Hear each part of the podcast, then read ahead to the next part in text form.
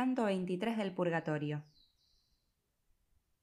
Mientras los ojos en las hojas verdes fijaba yo, como suele hacer quien detrás de un pajarito la vida pierde, el más que padre me dijo, Hijito, ven ya, que el tiempo que nos dieron se debe compartir más útilmente.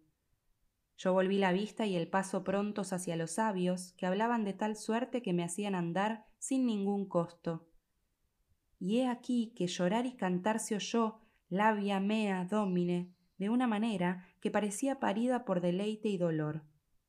Oh dulce padre, ¿qué es lo que oigo? empecé yo, y él, sombras que van, quizá desatando el nudo de su deuda. Tal como los peregrinos pensativos que topan en su senda gente extraña y se vuelven a ella pero no se paran, así detrás de nosotros, y más dispuesta, viniendo y adelantando se admiraba una turba de almas calladas y devotas. En los ojos era cada una oscura y cava, pálida la cara y tan enjuta que del hueso la piel se le informaba.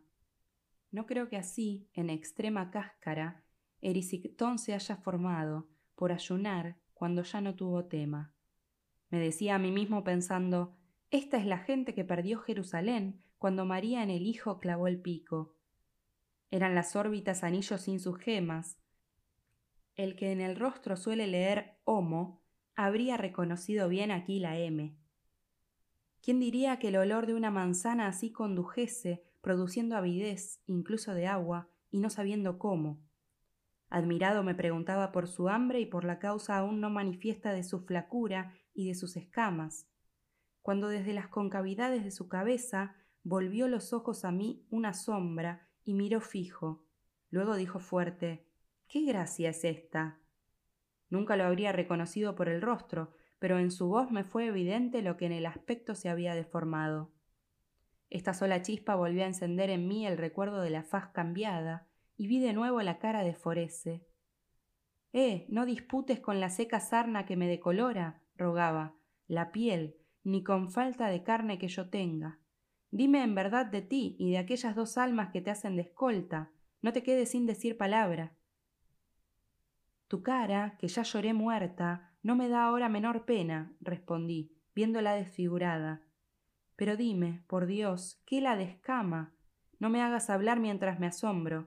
Mal se puede decir con otra voluntad. Y él a mí.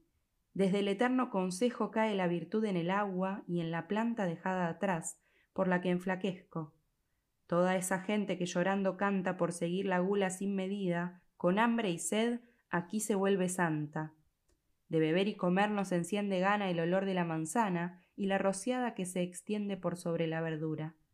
Y ni una sola vez, recorriendo este espacio, se refresca nuestra pena. Yo digo pena, y debería decir placer.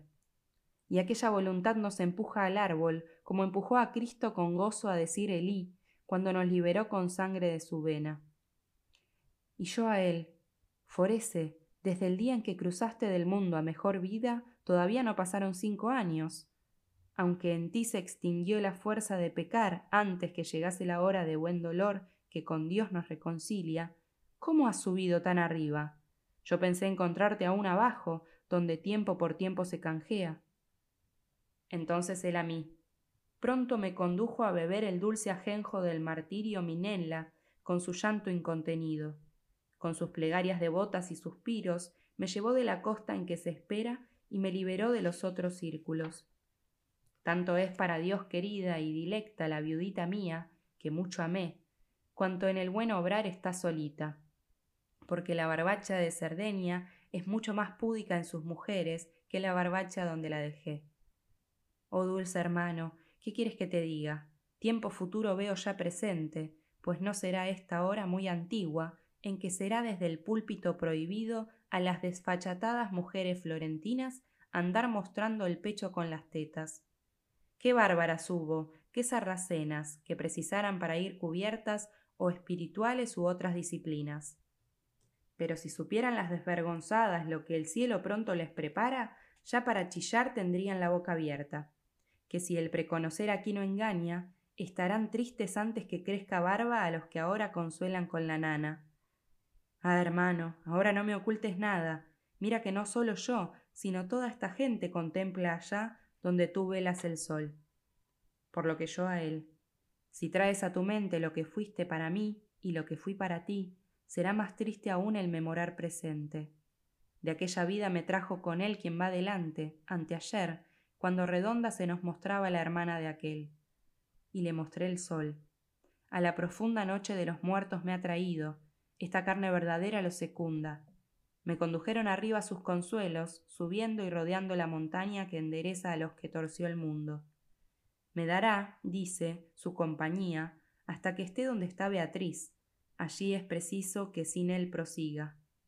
Virgilio es aquel que así me dice, y lo señalé, y ese otro es la sombra por la que temblaron los declives de este reino, que de sí lo aparta.